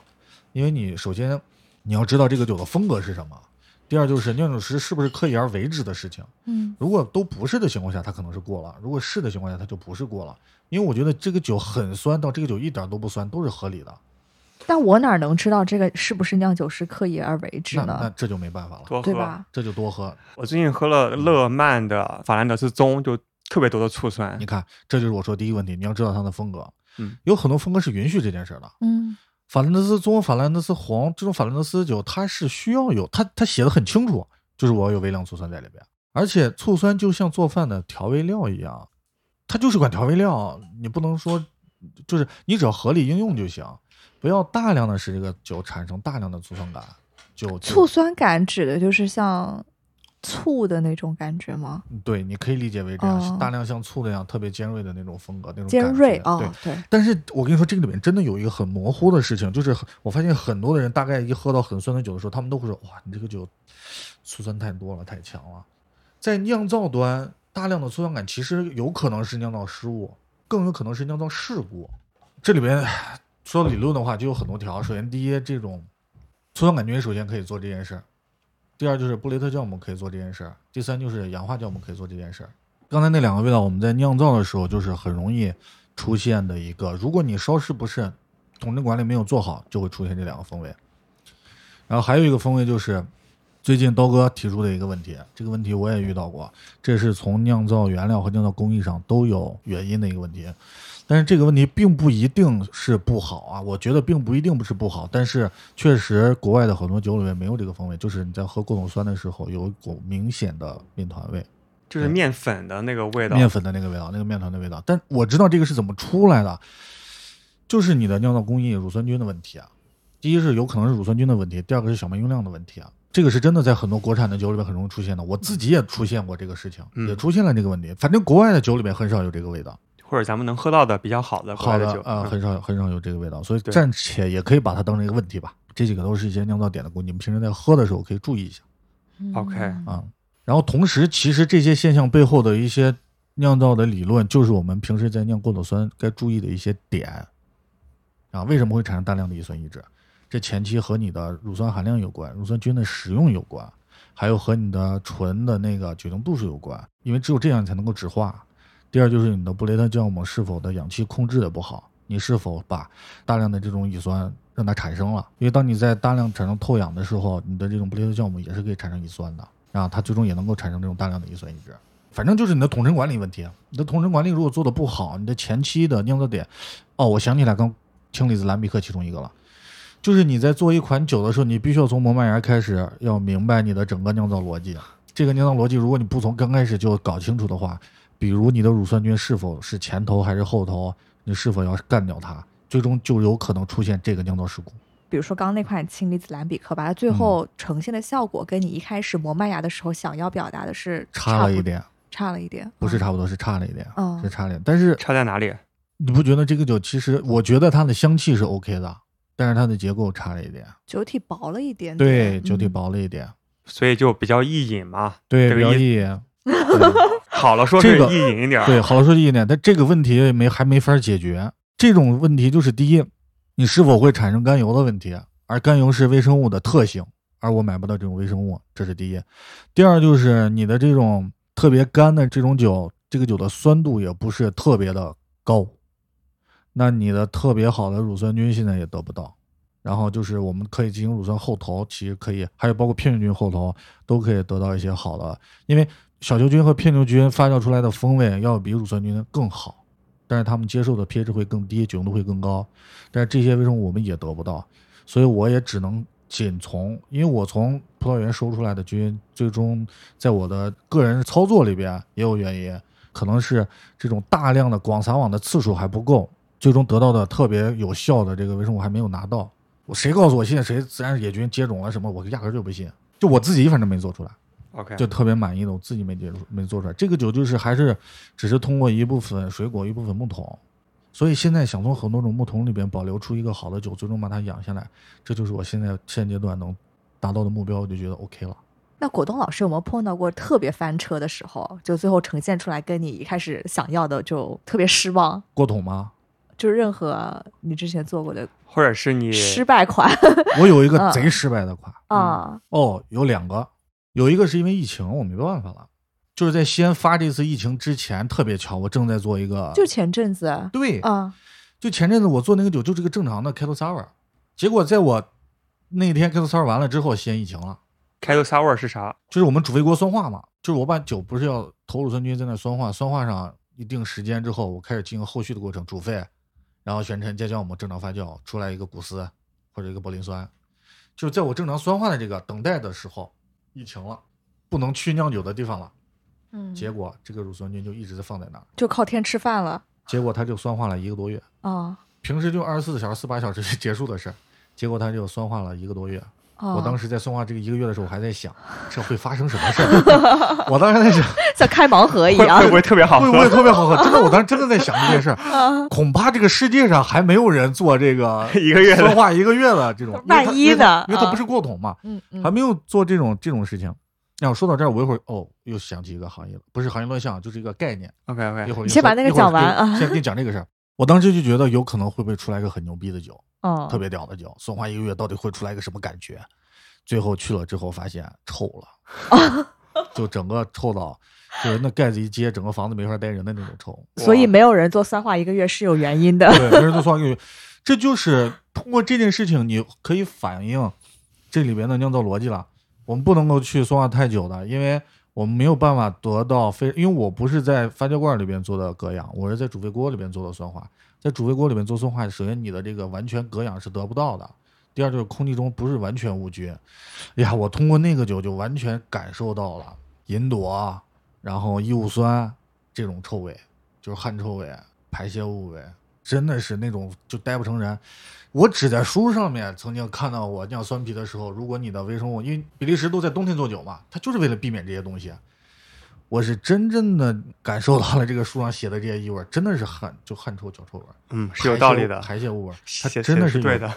的。就就真的是有道理的。嗯你不提前把氧控好，不去把微生物做好，不去提前酸化好，提前预酸化好，再去酸化的 pH 不拉低的话，你这些污染真的是存在的。哇，这个盖子揭开的那一瞬间，你你就疯了，绝望。绝望了，你跟进厕所没区别，那你洗那个狂洗，那个 锅，对狂洗，狂洗，那就是狂洗， ，OK，没有别的方法，洗刷刷。好脏的。了，嗯然后还有一次，然后还有一这次个是我做了一个，当时是那个创意点就是想做一个奶茶啤酒，当时实验阶段也实现了，只是放大的时候又出问题了。嗯我们先做了一个浑浊 IPA，呃，不，之前的浑浊 IPA 已经是改版了。之前我们做奶茶的时候是先做了一个波特，你想一下波特那个颜色和那个酒体，啊然后再和奶，然后再把茶加进去，最终出来的那个颜色就和你平时喝的奶茶一毛一样。但是它是款啤酒，当时就非常好。当时我们觉得这个东西如果投到大众市场的话，应该会很好卖。爆款，爆款，真的是爆款。然后我们放大的时候，我在我们当地找了一个农场买的牛奶，巨好巨好，可以说西安市应该最好的牛奶。它是职工政府、职工公园，就是高档小区那种，它牛奶又卖特别贵。啊然后它我鲜奶是吧？特别，我的我直接去了那个产奶的奶牛旁边，哦 我直接进到了那个奶牛旁边，就看到了他们怎么挤 挤挤出来的那么挤奶，鲜然后我们整个啊去参观了，然后还做了公众号，还拍了专门请了人拍了视频，拍了照片，然后我们就在那儿一晚上，就他第二天四点嘛开始挤奶，我们就在那儿到那儿，然后住了一晚上，到四点又去看人家挤奶，这就是我们要用的东西，然后看了人家整个的消杀，看了整个的就整个厂区、整个农场的那种感觉特别好，四点拿回来，六点进发酵罐儿，就哇，就就直接入罐儿，直接开始做，最终失败了。当时就不知道这个问题，就是可溶性的问题。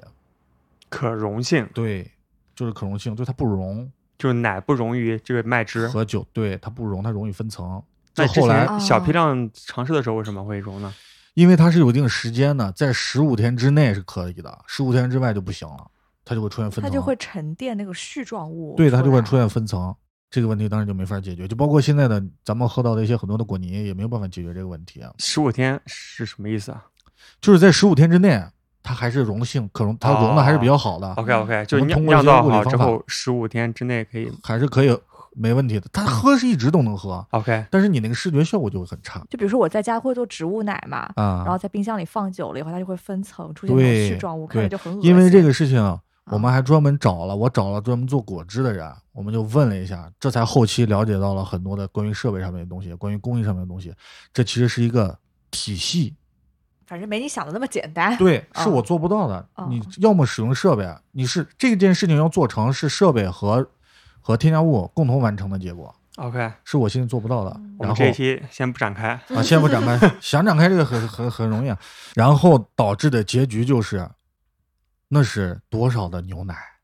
当时做了两吨，一半儿牛奶，一半儿。当时我们第二款就是当时扩大的时候，已经做的不是那个奶茶啤酒了，我们是用了一个浑浊 IPA 做的，也哎非常好喝。呦哦你想一下，浑浊 IPA 和牛奶混在一起，啊真的非常好喝，我还真没试过，没试过吧？哦，很好喝。结果你想，浑浊 IPA 是多少酒花？对啊，一吨的浑浊 IPA 加一吨的鲜最好的鲜奶奶，啊，结果当时因为这个事儿，当时我们的销售说要不要把它出了？你这十五天没法出，嗯嗯，你没法给人约，就没法出。但是后来其实再过了一段时间，在大家在聊天的时候说，你其实当初应该出了它，因为你可以出给西安的时候就告诉大家，因为这个风格太新了，对啊，有可能你当天或者第二天就保鲜期十五就天。干掉了。这是对个啥风格呢？我鬼知道叫这是什么奶茶风格，我也不知道这叫什么风格，反正就瞎玩儿。 嗯奶茶艾尔啊， 对，就就就，但是我们当时哗啦哗啦给倒了。哦，心好嗯痛，哎呀，真的哗啦哗啦就嗯啊，哎早知道组织队友活哎呀，动，对呀，去拉到厂里帮店你里喝。面，就喝来喝，那哦，真的好，喝，是真的好喝，就是放不久，嗯就是，放不住，不能放。嗯一旦 OK 出了发酵罐，十五天就废。哎呀，那心疼，心疼。嗯嗯，所以刚才举了两个还不是野菌啤酒的例子，不是不是不是。对，，有没有做野菌翻车的？野军翻车的， 现在回忆说应该是没有，但是有很多试验它就不成功，对吧？不成功，但是就是通过方法弥补了。弥补是这样，Blender 是一个，这就要说到职业操守的问题了。我们讲混合是有两个方面的，一个叫实用性，一个叫艺术性。实用性指的是，如果我们酿了一款酒有一定的缺陷，但这个缺陷不是指的异味或酿造事故，比如说这个酒过干了，嗯，或这个酒过甜了，我们可以做 blender。如果这个酒过干了，我就们用对一个一甜型对的，是吧？嗯，去混合。如果这个酒过甜了，我们就用个干的酒去混合。比如我最近做了一个不传统传统赛松，那个就是一个传统的发的很干的赛松和一个比利时小麦做的混合，但它没过桶。这个酒就喝起来闻着是小麦的比利时小麦的味道，喝着是赛松的新鲜感。哦，这种其实就算一种实用性的混合。然后还有一种混合就叫就是这个艺术性的混合，艺术性混合指的是两种都非常好的酒，加在一起做一加一等于三的事情，就一加一大于二的事情。我那个时候就做了一些，就是有的酒过于酸了，就没有控制好它的酸度过了，它过于的酸了，那这个酸度就太高了，所以我们就会做一些混合。于是乎，有可能是不是贵子也是这么个原？但是我这瞎说的啊， 嗯瞎说的瞎说的，肯定有可能，他应该不是啊。但是龟子也是用了三年的老也有三年的莱米克，对吧？但是我们现在不能臆想啊，这个是我的问题，就是你你你可以做一些比较过于酸的酒，或者过于干的酒，或者是风味不太好的酒，我们可以再补投一些东西啊，这些都是出过的问题。包括我之前出过的酿造事故，就是里边出过大量的容积味，但当时我的认知就不到没有意识到这是个异味问儿，题，而且也解决不了当时。后来通过学习解决了。后来通过学习解决了，就知道怎么避免它了。这个问题哦还是解决不了，只能是如何避免。就感觉中间确实是要经过很长的时间的积累，然后一次一次的尝试。酸啤去的分酿，析酸嗯啤的整个酿造的积累是成本比较高的，这个对时间成本真的太高了。你目前还在尝试的过程中，正在等结果的酒有多少？有你看有几个啊？第一，那郭董来 p 算是一个，然后那个葡萄那个是一个，然后我们现在还有一个就是，你知道过做蓝米克是要用过期酒花的，是要陈用年的陈年的酒酒花花的，为什么？陈年的 陈年的酒我花们，俩 现场陷入了沉默。两个学渣，不不不不不不不，没关系。陈年的酒花加在里面的时候有抑菌作用，但是它不增加苦味，对吗？大家这是大家一个常规理论，常规理论就停留在这儿了。但是这里面有更深层次的原因，指的就是酒花对于很多的乳酸菌，它是一个抑制作用，对吗？刚才咱们说过这句话，它的抑制作用的原因就是乳酸菌是革兰阳，酒花里边的反式异氯草酮对这个革兰阳是有抑制作用的，抑制作用就体现在它能够让这个微生物在获得营养的这个环节内产生壁垒。乳酸菌没有办法很好的获得营养了，所以它没有办法好好繁殖了，所以酒花对它有抑制作用。这个就是我们现在用过期酒花的一个大家普遍熟知的原因。在这个原因之下，还有一个更深层次的原因，就是如果我们想酿一款 funky 味较重的酒的话，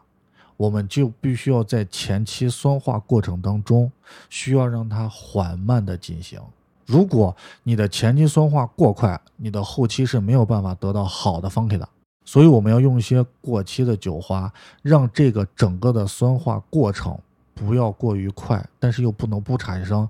减缓酸化过程，而嗯不是完全抑制乳酸生活。这是一个非常好的关于后期产生 funky 的酿造点之一。在这个点上，我们现在在做在做一个同类的酒，这也是一个 OK，即将要出所以的有一个三点个三个，第四个是是一个到现在我还悬而未决的事情，就是我们做了一款蜜的，这个蜜的啊度数是非你常高，们第一次做蜜的吗？第一次做蜜的，但就这是个蜜蜂的蜜酒啊但这个蜂蜜酒已经两年多了，但这个两年多的蜜的，最终它成型的那个想法还没有建立起来。所以就你会时不时的去试一下，对呀、那那个迷信那些蜜的真的是好喝，然后你把它产量测一下，非常高。具体这里边该怎么把这个味道构建起来，我的还脑子现在暂时还没有这个想法。嗯，它也是用野菌吗？不是，它不用野菌，哎，为什么没有野菌的蜜的？我不知道哎，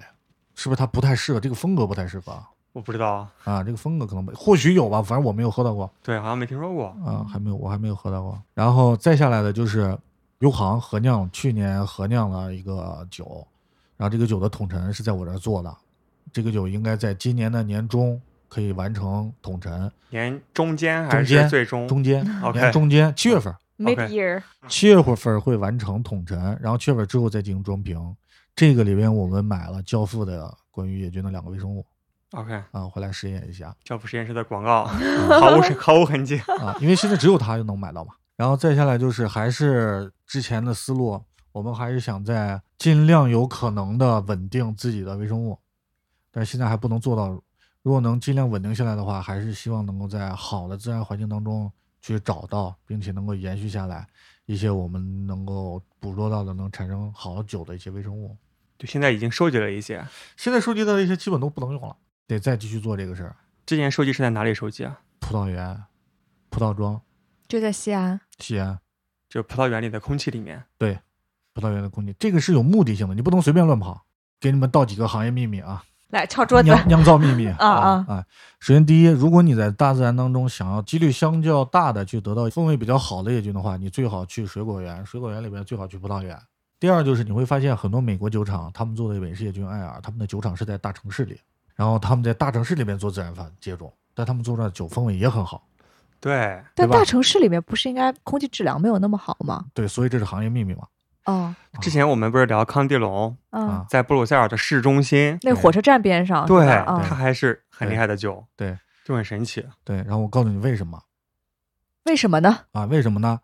这其中的原因就是所有的操作程序都是传统的操作程序，但是在这传统操作程序里边有两点需要关注的。第一就是最后这些酒它都会入一个旧桶，这个旧桶里边本身是环境稳定的，它里边的微生物是足够的且有益的。第二就是，其实当你的这个酒厂做野菌稳定了以后，真正让那个酒变到很好的这个环境，不是那个河谷旁边了，不是布鲁塞尔的那条河了，而是这个酒厂的那个桶陈间的室内。统城间里面，对 o k 这个桶陈间的室内才是它最重要的一个，也不是最重要的，就是是它三大重要其中之二。 OK，第一个桶，第二个是这个房子。美国人就会在买过来商业酒款，他们把康帝龙买回来，加到浇花那种喷壶壶里边，后在他空盖气个里面房撒子，康帝龙吗？ 对呀、他盖一个房子，房里边纯木结构，他就会把这个喷在那个圆上面。 天哪， 哦哇，对，这哇，这个对长见识，这就是啊嗯做法，这就是他的一个方法之一。啊这是第二种方法，哇哦这这是第二个原因，就是那个环境，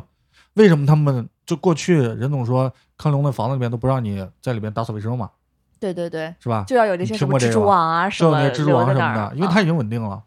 那是很久很久的时间。如果他搬家，可能这些木头全要拆走，对所以你看到很多同志房间都是木质结构，对没有不锈钢结构的，也没有砖混结构，这是第二个原因。然后第三个原因，在今年的那个啤酒日历六月二十二号里边有一张写的就是叫 Honey Tank，那个东西在现在公布的资料里边很少很少很少很少有人提到。这个东西是我有一次听李威说的，他有一次跟我聊天就说这个东西是个什么东西，我也不知道这个什么东西，我也没去过比利时。他说他见到了一个小的罐子，这个罐子处在什么位置啊？处在那个 cruise ship 之后，然后入桶之前有一个罐子，这个罐子是什么作用？啊当时我也不知道这个罐子是什么作用，啊后来我就去查，发现这个资料非常少。然后查了之后才发现，这些照片麦汁量下来之后，精准完了之后，它不是直接入木桶的，它是先经过这个罐子，啊在这个罐子里面待一待再入木桶。这是个啥罐子呢？这是个啥罐子？咱们可以想一想，这是个啥罐子？黑匣子，这个罐子里面很有可能就是一个微生物很稳定的吗微生物环境，哦，这也是一种人为接种。 OK，但是我们不能去，嗯要不然瞎就猜对吧？啊？因为它毕竟是一个蓝米克商业嘛机密商不是商业机密，就是人家毕竟说的是我这自然发酵嘛，自然接种嘛。嗯如果你这么不就人为添加了吗？对，但所是以那篇是你投稿的吗？啊，六月二十二号那篇是你投稿的吗？啊， 回去翻一翻。对，所以 嗯谁就是哎这也是一个嗯嗯，原因之一，天哪，就揭露了什么惊天大秘密啊！应该不算是秘密，但是可以大家关注一下神秘的小黑 盒。神秘的行小黑盒。啊那咱们赶紧介绍一下这款酒，这个酒其实我还挺满意的，这个酒是黑洞过桶版雪莉桶帝国石涛，黑洞就是我们之前做的这个正常的一个帝国石涛啊。对然后这个帝国石涛是我们为了纪念，不是为了纪念，就是致敬。也不是致敬。黑洞是一个角色，是我们之前演的一个话剧，啊话剧叫《黑洞先生》，我演黑洞。你还会又又解锁了果冻老师另外一 个身身份份， 话剧演员，除了那个对然后驻唱歌手，还是个话剧演员。对，然后我们当时那个剧社就叫这个名字就叫黑洞先生剧社， OK，然后这个是这个剧社的一个剧，一场话剧，反正就我们两个人，我演黑洞，另外一个人演先生。然后当时就是为了这个话剧，当时也酿了一个这么个酒，这个酒是就是那个酒的过桶的版本，我们入了一个雪莉桶。这个酒的特质啊，别的都不提了，什么常见的黑色醋栗，然后酒体，然后酱油，这些都是很常见的一些风格。但是你会明显的感觉到这个酒有黄酒感， 氧化的味道，氧化的，对对吧？嗯，真的有雪莉的个。那个感觉，是有吧？对，这个雪莉感不仅仅是雪莉桶带来的，是一个特殊的桶陈工艺。你闻它的黄酒感很重，是吧？然后氧化感、甜美感都很重。还有点酸感。嗯嗯，嗯，很顺滑，是什么工艺呢？商业机密， 敲桌子，是一个过了一个黑色的罐子，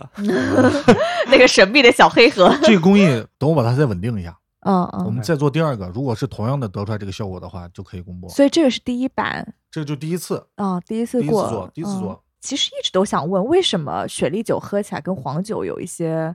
类似的感觉呢？因为你刚提到了氧化，啊，都是因为氧化过程对，它是有一个高温氧化过程的，哦，是高温氧化过程，还不只是单纯的氧化过程。哦。嗯，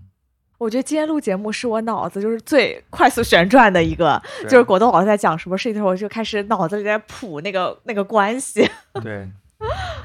行，现在也两个小时了，嗯哦，然后七点钟你要去抽奖，你知道吧？我真不知道。开播带的上面海报上面写七点钟，果冻老师在现场给大家抽奖，结果你自己都不知道。好的，好的，我们赶紧放果冻老师去给大家抽奖去对。对对对。然后今天非常开心和果冻老师交流，嗯真的学到很多知识，而且我觉得你的个人经历也是特别有意思。就果冻老师讲着讲着，发现他哎，怎么还干过这种事儿？对，唱个歌， 演个话剧，演个话剧，嗯对 吧？开？开个厨房，对对对，信手拈来嗯。但我觉得这也是咱们听讲行业那些有趣的人中的一个代表啊吧。没错，就是大家很少是所谓的大学酿酒专业科班出身，更多的是从各个行业把自己的一些想法和精酿啤酒结合在一起做这个嗯事情。对，总之，反正酿酒是一个，如果你喜欢就尽情的去做，对，不用去想太多，就做就完了，啊，多尝试。多尝试，真的是多尝试。所以刚刚聊了这么多，果冻老师的酒现在能在哪些地方喝到呢？因为每次每个批次，我觉得产量都很少吧，就非常的珍贵，瓶子可能还是得来店里，瓶子得来店里，得来店里，里，得来店里，因为我们现在还不太具备销售的资质，嗯，瓶子。生啤的话，店里肯定是最全的。对然后其他很多地方，比如说像 Tap 带，今天晚上也喝得到。对，还有对 ask 这都能店里喝有多少个酒头啊？二十个，二十个啊、嗯然后卖的都是乌木的酒。对哎，我们刚聊了这么多，还没聊到乌木这个名字，啊，来，给你一句话，三十秒的时间。三十秒的时间。 我们旁边有一个城门洞叫小南门，它的大嗯名叫雾木门，是为了纪念一个人，这个人叫景雾木，是我们一个西安人，在辛亥革命当中的一个烈士。然后由于我们地处在这个小南门雾木门的旁边，我们用了这个名字，然后来做我们酒厂的名字。然后同时，我们对这个乌木的理解是，我们对于做生意的理解，以及我们对做生意未来的期许，就是我们不希望我们这个品牌如日中天，但求永不落幕。哦，哎呀，好感动啊！突然对觉得，就是我们不希望做的特别好，就是第一点，我们那个不想声量特别大，对啊那样你会没有生活的，对，你整个品牌的人都会没有生活，你会你会绞尽脑汁去维持。其实抱着这样心态做事情的话，反而可能会自然而然的做到非常不错的位置。其实永不落幕更难，对，就要做一是个百年企业就是不你容想易，，就是我们不想去做老大， 嗯，但是你永远就我们不想当皇帝，但是你永远都是 皇叔，这得事儿命其硬实其实更更困难。对，嗯，嗯。嗯，好了，那在这边最后给大家讲一下，就是说想要喝乌木的酒的话，就可以去乌木精酿的店里，然后它也是我们啤酒旅行社的合作酒吧，地址是小南门里顺城巷东五十米。然后我们的会员可以享受首次进店免费获赠生啤一杯，然后长期可以全单享受八五折，非常的优惠哇啊，很对。有然味后友情提示，我们酒吧没有门头，啊、你来找的时候只能找我们隔壁的火锅店，就在火锅店边我儿们上，是隔壁的吧火锅店叫谭鸭血，啊，对别的火哦 锅，那店挺好找的，对，啊听着谭鸭血火锅店的隔壁的院子里面走进来，因为我们没有门头，为什么没有啊文涛？因为永不落幕嘛，因为我们不就是我们不太想把这个酒吧做的特别的商业，嗯， OK，你就是对你喜欢就来，看缘分，看缘分找到是你的缘分，对找不到就去吃个弹牙血也挺好。嗯对，大家可以上我们那个啤酒旅行社小程序里面看一下，就是那个头图有些照片，对嗯对，然后顺着这个照片去找一下这个店在 OK，哪儿。嗯 OK，啊 OK，欢迎大家喜欢喝酒的来找我们。嗯嗯，好我我二零二二年的计划之一吧，就去打卡乌木的酒吧。来，嗯，一好定要去，一定要来吧来去吧啊！行，好的，好，今那今天天非常谢谢感谢果冻老谢师，谢谢谢谢谢老非常师开心，谢谢谢谢谢谢好谢谢谢谢大家谢谢拜拜谢谢拜好拜拜拜拜拜。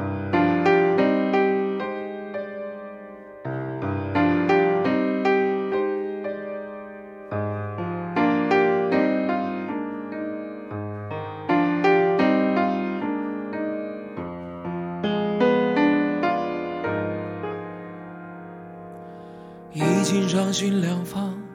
是过家，黑夜碾碎，爱家伴两月光。我就服下，像战至惆怅，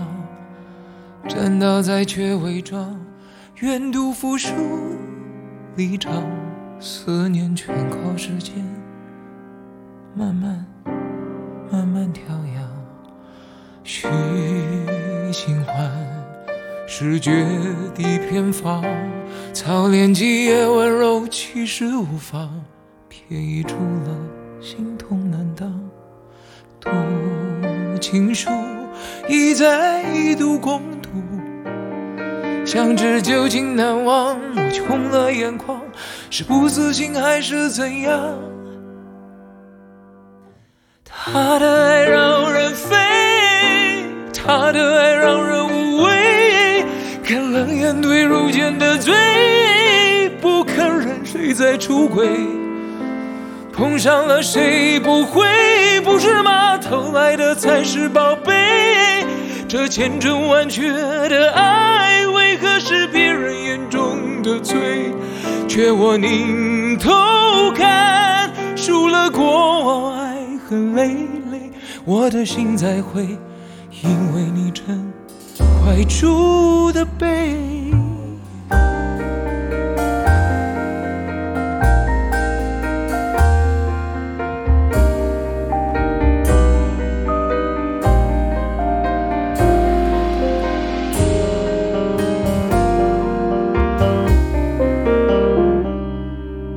已经上虽无良方，该来的不必慌，先止住专情。再结了念，念不忘，再试试用两年，模糊了初恋模样，才好指望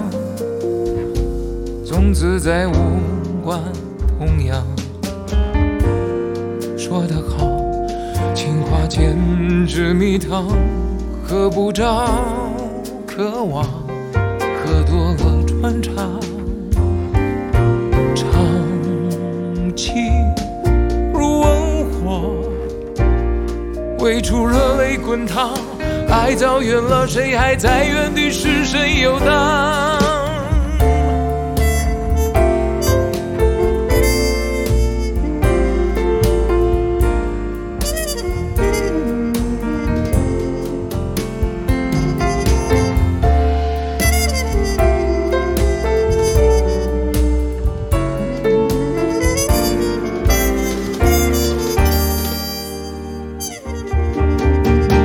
剪刀石头贼，剪刀石头贼，剪刀石头贼，